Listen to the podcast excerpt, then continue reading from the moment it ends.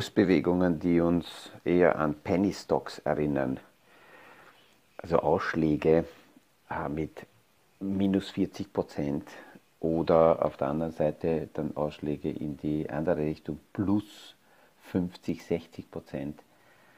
Das sind Kursbewegungen, die wir so in dieser Form ja, kaum oder sehr selten sehen. Und natürlich taucht hier die Frage auf, wie kann das sein, wo kommen solche Bewegungen her?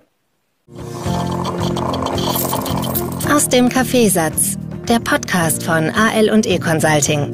Aktuelle Kapitalmarkt- und Wirtschaftsfragen verständlich erklärt mit Scholt Janosch.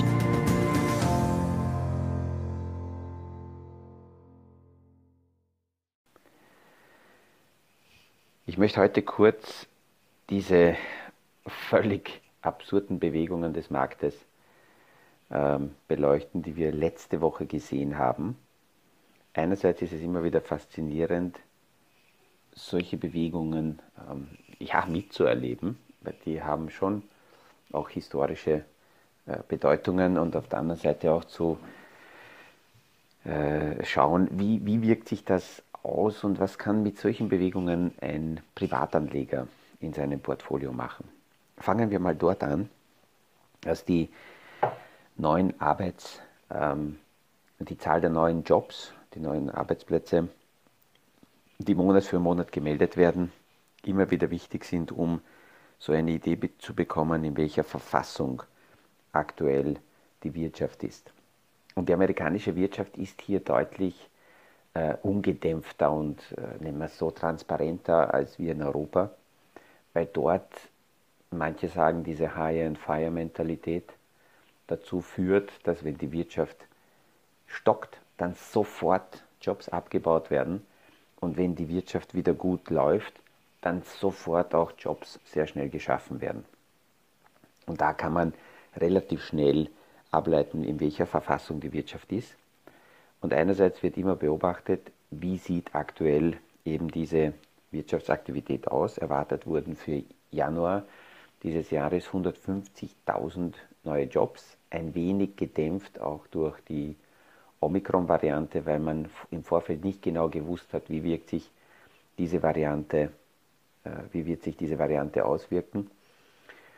150.000 sind erwartet worden und gemeldet wurden dann am Freitag 167.000, das heißt deutlich mehr. Und was noch wesentlicher war, dass die Jobmeldungen aus Dezember nach oben revidiert wurden. Damals wurden 197.000 gemeldet und diese Zahl wurde nach oben revidiert auf 510.000.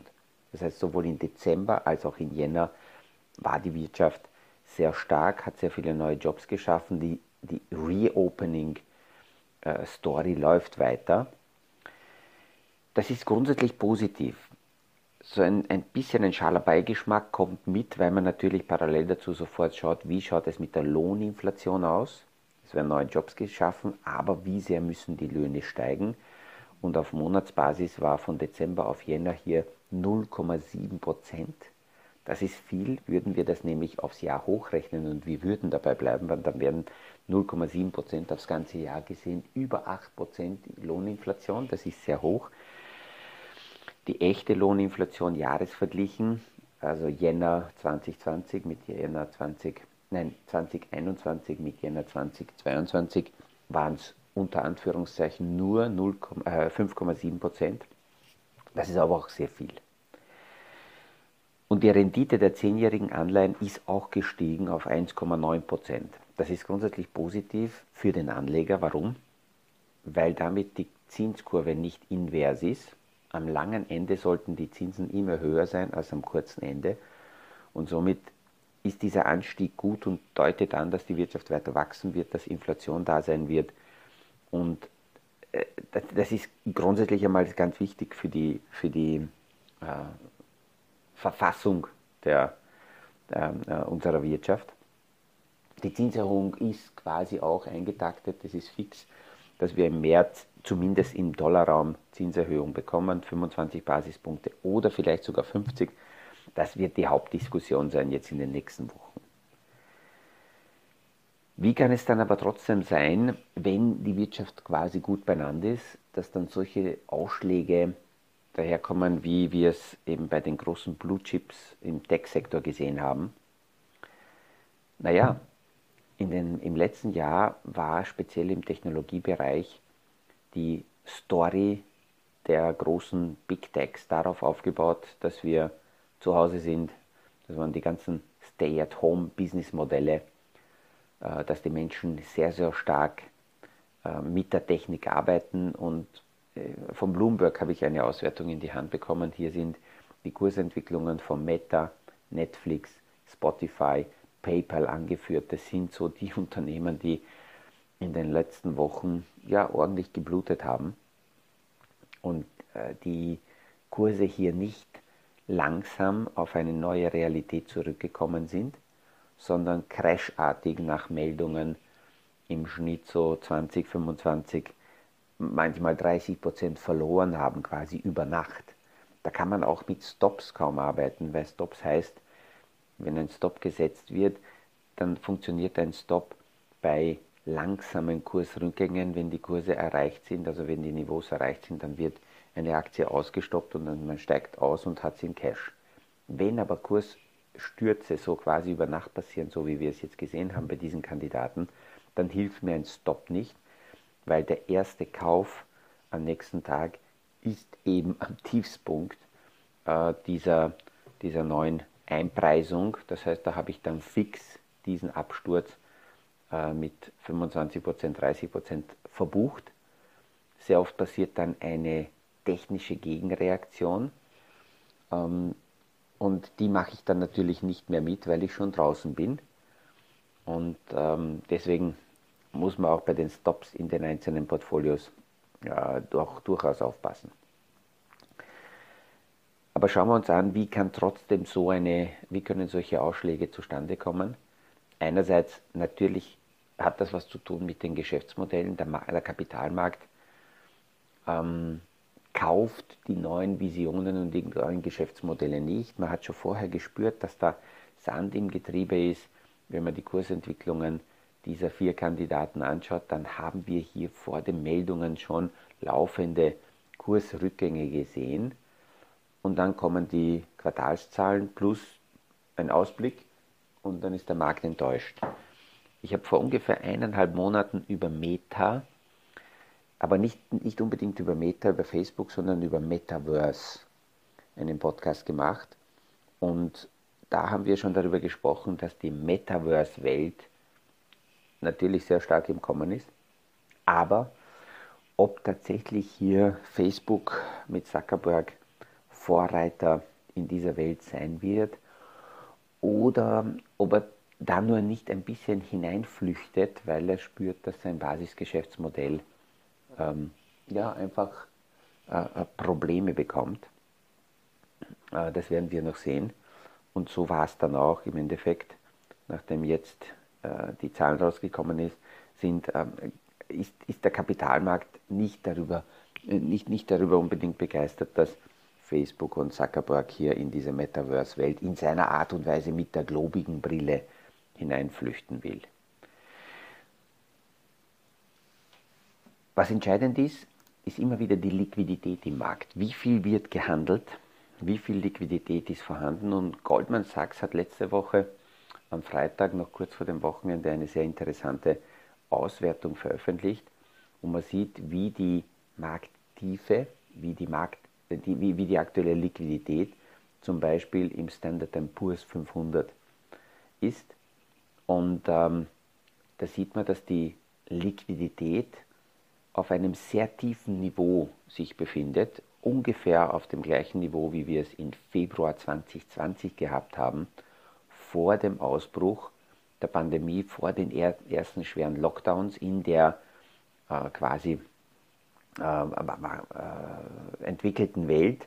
In China hatten wir ja vorher schon Lockdowns, aber das hat der Kapitalmarkt noch nicht so global zugeordnet. Und wie dann die ersten Lockdowns in Europa und dann in Amerika gekommen sind, da war die Liquidität im Markt ähnlich niedrig wie jetzt. Und wenn die Liquidität so niedrig ist, sprich täglich sehr kleine Pakete gehandelt werden, dann können einzelne Pakete die Kurse sehr stark sowohl nach oben als auch nach unten bewegen. Warum? Da kommt ein Paket raus, jemand will verkaufen, auf der anderen Seite ist nicht ausreichend Käufer bei den aktuellen Preisen vorhanden. Naja, dann stürzen die Kurse so lange, bis Käufer wieder da sind. Oder umgekehrt, wenn Pakete gekauft werden und es sind aktuell keine Verkäufer da, dann steigen die Kurse so lange eben, bis erste Verkäufer da sind, damit diese Pakete äh, gekauft werden können. Und deswegen sagt man, dass im Normalfall für den Privatanleger solche Anlagekategorien ganz wichtig sind, wo fast in jeder Marktsituation genügend Liquidität da ist, permanent gehandelt wird, genug Markttiefe da ist, weil dann kann ich mir als Anleger sicher sein, dass wenn ich in bestimmte Positionen hinein will, das geht meist leichter, ich kaufe vielleicht ein bisschen teurer, aber wenn ich raus will, dann sollte auf der anderen Seite immer genügend Nachfrage da sein zu jedem Preis, damit ich tatsächlich meine Pakete loswerde. Kaufen kann ich als Anleger fast alles. Es ist immer die Frage, zu welchem Preis kann ich dann verkaufen, zu welchem Preis kann ich rauskommen aus dem Markt. Und das ist eine ganz wichtige Geschichte. Und deswegen waren die Bewegungen in der letzten Woche so tief. Goldman Sachs wertet das auch als einen Tiefspunkt ähm, der, der, des, des aktuellen Pessimismus. Letzte Woche Montag haben wir, den, die, haben wir die tiefsten Kurse gesehen. Äh, und das betrifft ja nicht den, den breiten Markt, sondern überwiegend im Technologiebereich, überwiegend jene Unternehmen, die auf Stay-at-Home Geschäftsmodelle gebaut haben. Jetzt wird weltweit fast überall die Normalisierung weiter vorangetrieben. Es kommen die Meldungen, dass die äh, Pandemie äh, tatsächlich aus der Pandemie in eine Endemie übergleitet und irgendwann während des Jahres Covid als ähm, ähnlich eingestuft wird wie die normalen äh, Grippewellen weltweit eingestuft werden. Das wird schon sehr gut behandelt, das wird gut gehandhabt. Dazu braucht man keine Lockdowns mehr. Und ähm, somit gehen wir in die Normalisierung zurück und alle diese Unternehmen, die auf Stay at Home gesetzt haben, die müssen korrigieren. Das heißt nicht, dass, wir, dass, dass die Stay at Home-Thematik komplett verschwindet, aber natürlich, wenn nicht 100% zu Hause ist, sondern nur mal 50%, dann sehen wir andere Zahlen. Und deswegen diese Abstürze. Was kann der Privatanleger daraus machen? Naja, ganz einfach, immer wieder zu dieser sogenannten Core Satellitstrategie zurückkehren. Das bedeutet, dass ein Technologiebereich maximal als Satellit in einem Portfolio eingebaut sein sollte. Was heißt ähm, äh, Satellit? Das sind einzelne Themenbereiche, das sind einzelne Ideen. Ich habe jetzt am Wochenende mit jemandem auch äh, ein Gespräch gehabt, da kommen dann so Verschwörungsideen auf, wo ich dazu immer wieder nur sagen kann, wenn jemand daran glaubt, dann sollte er bitte diese Verschwörungsidee ähnlich wie andere Satelliten in sein Portfolio einbauen. Also nicht 100%, sondern also irgendwo in einem Bereich zwischen 3 äh, bis 5% kann ich in diese Thematik äh, investieren. Aber dieser Hauptteil, dieser Kernteil meines Portfolios, die Core-Idee, das sollte ein Fonds sein, eine Strategie sein, die die globale Wirtschaft abbildet und somit ähm, ich die Möglichkeit habe, ähm, alle Entwicklungen des globalen Marktes mitzunehmen. Natürlich brauche ich da sowas wie ein, ein, ein Grundvertrauen, ein Urvertrauen, dass die Selbstheilungskräfte des Kapitalmarktes und der Wirtschaft auch existieren. Wenn es mal Abwärtstendenzen gibt, naja, dann geht eigentlich in den meisten Fällen alles mit runter. Ich kann nicht flüchten, theoretisch schon, ich könnte aussteigen, aber das ist keine Dauerlösung. Ähm, habe also meinen Core-Teil, da ist die globale Wirtschaft abgebildet und dann gibt es rundherum die einzelnen Satelliten, die wie gesagt zwischen 3 und 5 Prozent ausmachen können, je nachdem wie dynamisch, wie aggressiv mein Portfolio aufgebaut ist. Und da könnte durchaus meinetwegen auch eine Idee, wenn das abgebildet werden kann, einer Verschwörungsidee drinnen sein. Aber 100% darauf zu setzen ist sehr gefährlich, genauso wie es manche gemacht haben, die 100% ihres Portfolios in den letzten Jahren auf Technologiewerte gesetzt haben.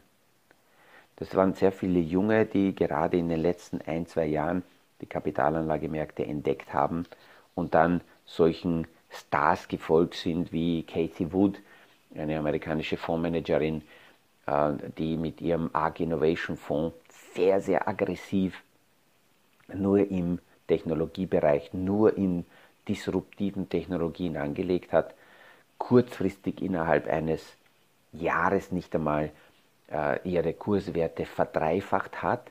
Sie war natürlich gleich so ein Superstar für die jungen Anleger und die haben oft gesagt, naja, der Warren Buffett, der alte Anleger, äh, Vermögensverwalter, der ist ja echt schon veraltet, der gehört ins Museum, weil seine Werte sind nicht auf das Dreifache gestiegen. Berkshire Hathaway, seine Vermögensverwaltungsgesellschaft, äh, hat sich kontinuierlich dahin entwickelt. Jetzt sind wir wieder ein Jahr später. Katie Wood hat massiv korrigiert, in der Spitze bis zu 70% Minus, massive Kapitalabflüsse und je nachdem natürlich, welche Zeitraster wir anschauen, ist sie entweder auf dem gleichen äh, Niveau wie Warren Buffett im besten Fall, aber auch in vielen Zeitbetrachtungen sogar deutlich drunter.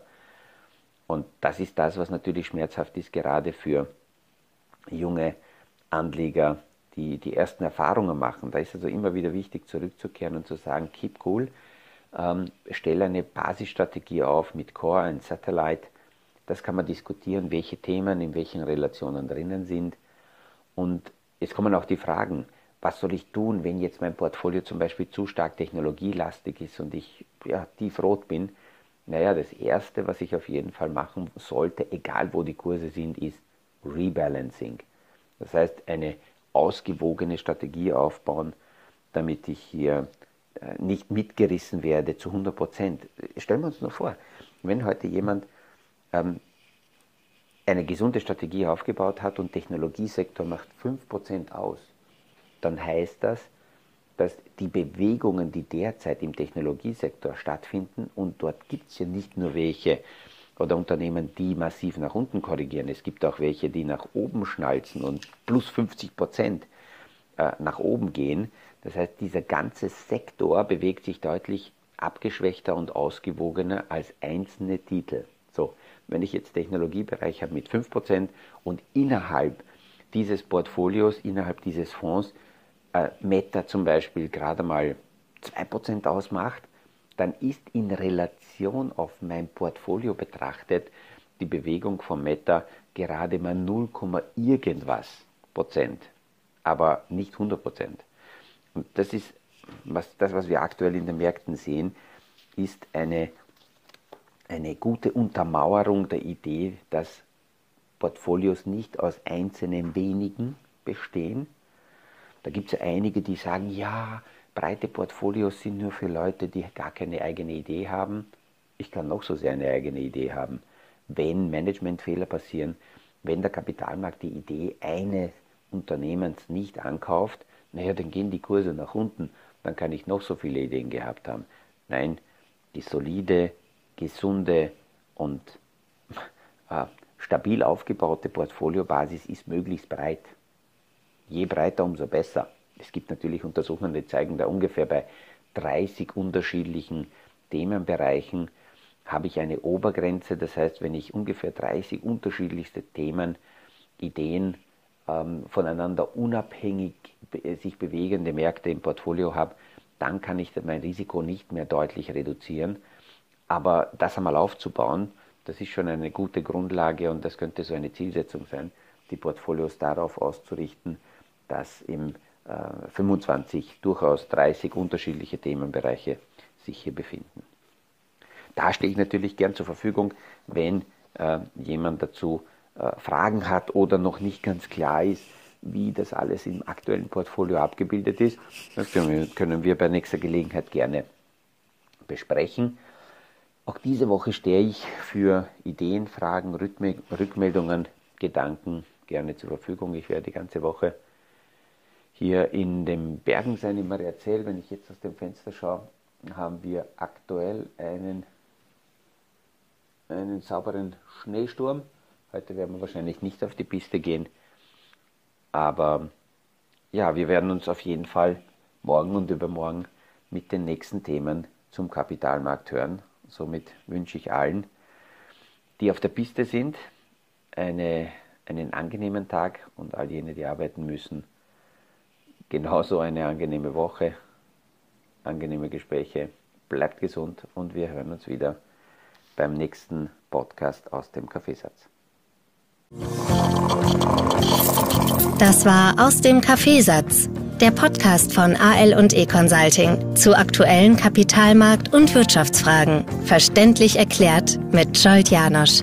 Aktuelle Fragen, Rückmeldungen und Anmeldungen zum nächsten Kapitalmarkt-Talk findet ihr auf unserer Homepage www.aleconsulting.at.